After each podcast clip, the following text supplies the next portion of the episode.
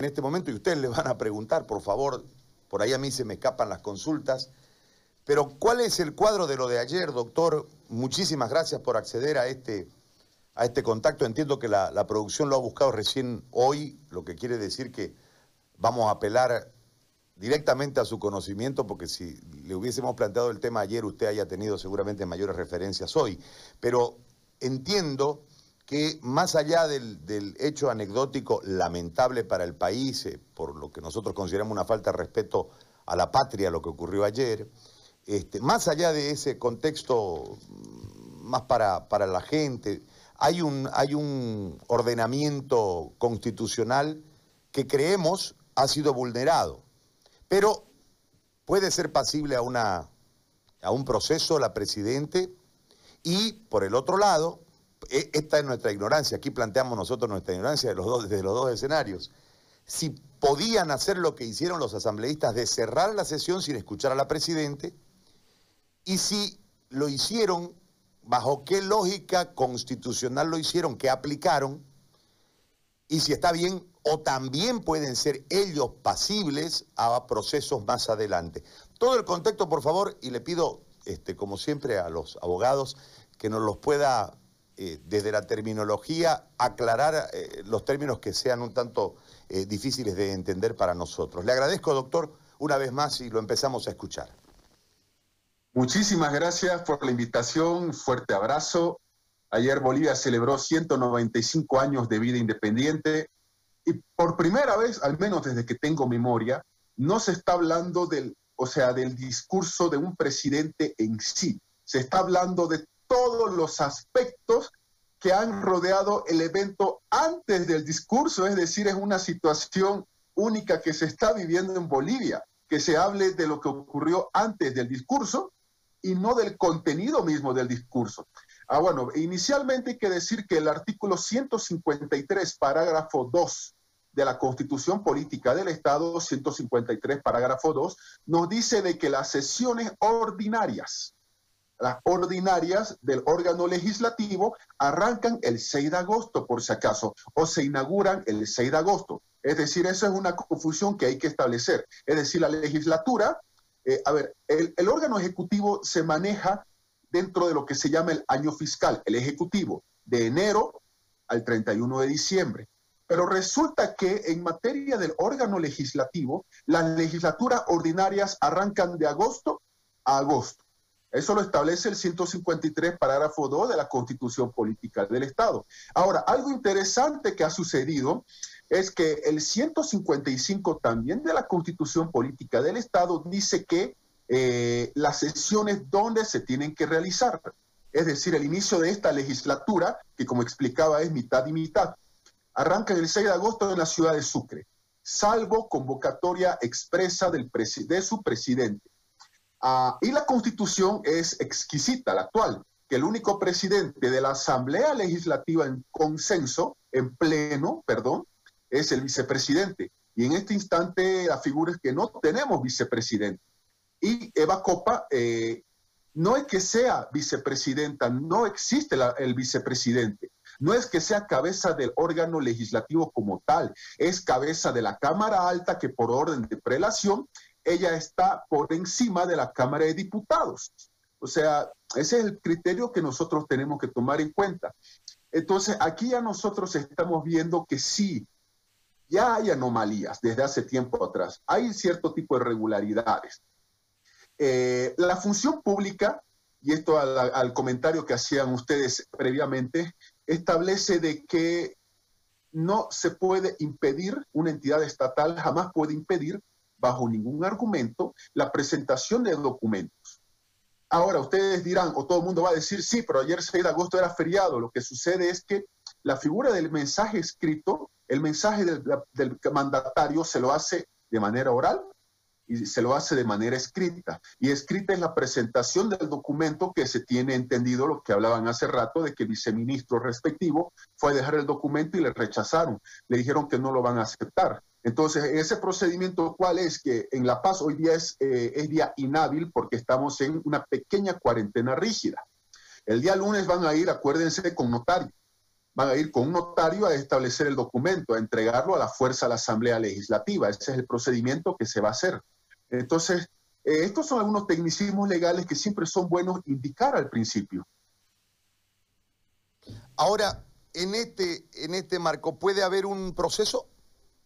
¿De dónde para dónde? ¿Quién incumple? ¿Quién manipula para incumplir? Es decir, no hay un poder real desde el marco normativo para impedirle a la Presidenta hablar como ocurrió ayer y cerrar la sesión como ocurrió ayer, eh, en el antecedente de que al ser un momento de excepción, al no haber vicepresidente, en realidad por un, lo que usted explicaba de la prelación, al ser eh, la Cámara Alta, entre comillas, más que la Cámara Baja, eh, Eva Copa ostenta esa titularidad sin que haya un respaldo constitucional por el momento de excepción que vivimos. Entonces, eh, se cerró la sesión, no le permitieron hablar, eh, ella terminó hablándole al país, estaba por, por el encabezado del, discurso, porque ella empieza saludando a todos los, a la presidente de la Cámara de Senadores, al presidente de la, de la Cámara de Diputados, etcétera, y a los asambleístas. Eh, así, es el encabezado del, discurso de la Presidenta, estaba claro que el discurso era orientado a la Asamblea, como debió ser, pero ellos cerraron la, la sesión antes. En este marco, ¿podrán venir procesos de un lado o de otro o qué hay que establecer, doctor, si nos puede explicar? Claro que sí, resulta que eh, hay dos órganos enfrentados. Y como estamos nosotros explicando, Eva Copa tiene que justificar como cabeza del Senado y el presidente de diputados también, por si acaso, tendrían que justificar. Eh, ojo, nosotros, ojo, sabemos que hay una pandemia de por medio, sí, exacto, que la constitución no preveyó estos tipos de momentos, pero ambos en sus cámaras tienen que justificar por escrito el por qué no se convocó en Sucre a la sesión. Claro, sabemos la respuesta por la pandemia, pero eso tienen ellos que plasmarlo por escrito. Hay dos órganos enfrentados por el tema del discurso el día de ayer. En teoría ya hablamos de varias situaciones de anomalía. Cuando a esta situación se, se habla, el tercer órgano en discordia, que es el órgano judicial, estoy dando la respuesta, es quien nos tiene que dirimir cuáles funcionarios públicos son los que han incumplido funciones, por ejemplo, el típico delito de incumplimiento de funciones, de ambos órganos, salvo que el órgano judicial diga que no hay ningún tipo de incumplimiento de deberes de ninguno de los órganos, por ende de ninguno de sus integrantes, y lo deje ahí. Es decir, en esta situación, el tercer órgano, ojo, en Bolivia son cuatro, pero el electoral no tiene que ver en este asunto.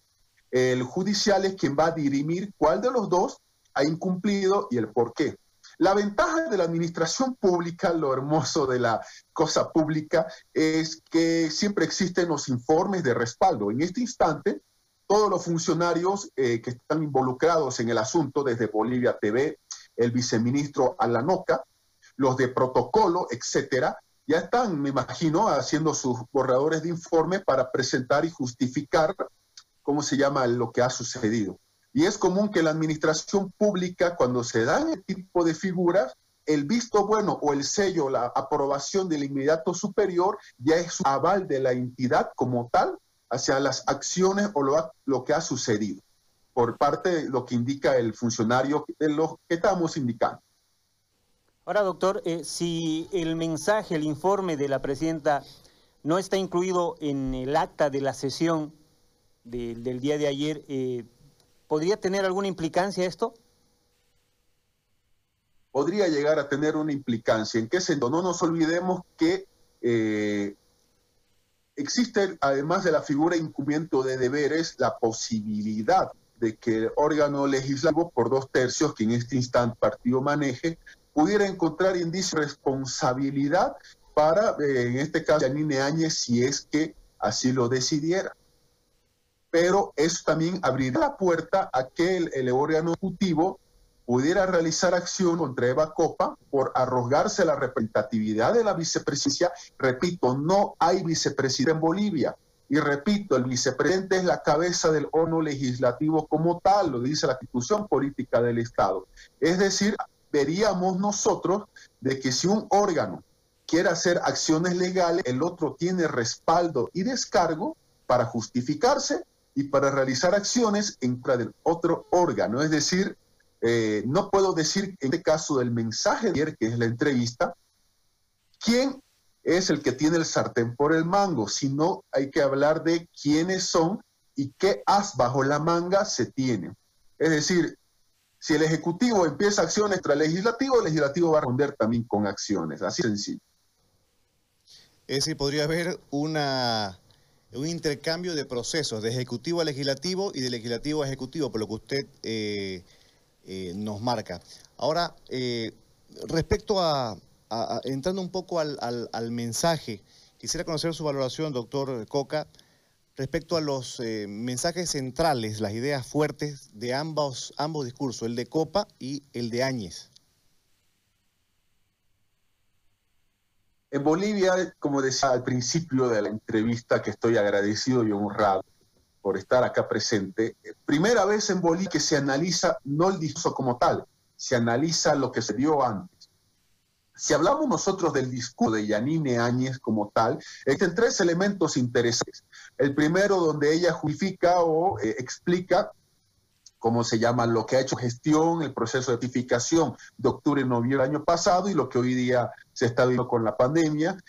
Eh, no se ve todavía presidentes en Bolivia de que hablen cosas malas de gestión, es decir, que hagan mea culpa no se ve eso. Siempre se utiliza la tabla comparativa de qué se hizo antes de mi gobierno y qué se ha hecho eh, hoy en mi gobierno. Es decir, eso es un discurso cliché. Por eso es que mucha gente, ciudadano corriente, no ve ningún discurso presidencial porque realmente no ve necesario porque ya sabe qué van a decir. Primer aspecto, entonces, su gestión. Segundo aspecto, eh, no hay que olvidarnos que la presidenta puede ser candidato y renunciar al cargo, es algo que la Constitución le permite. Entonces, ella lo ha echado como candidato para obviamente echarse fles, ganarse algunos votos y ahí aprovechar la situación para criticar a sus eh, siete rivales en atención de que ninguno de ellos la haría en el tema del bono eh, que quieren dar, es decir, ha aprovechado para criticar. Y tercer aspecto que se destaca del discurso, yo lo llamo la cherry torta, la frutilla en la torta, sí.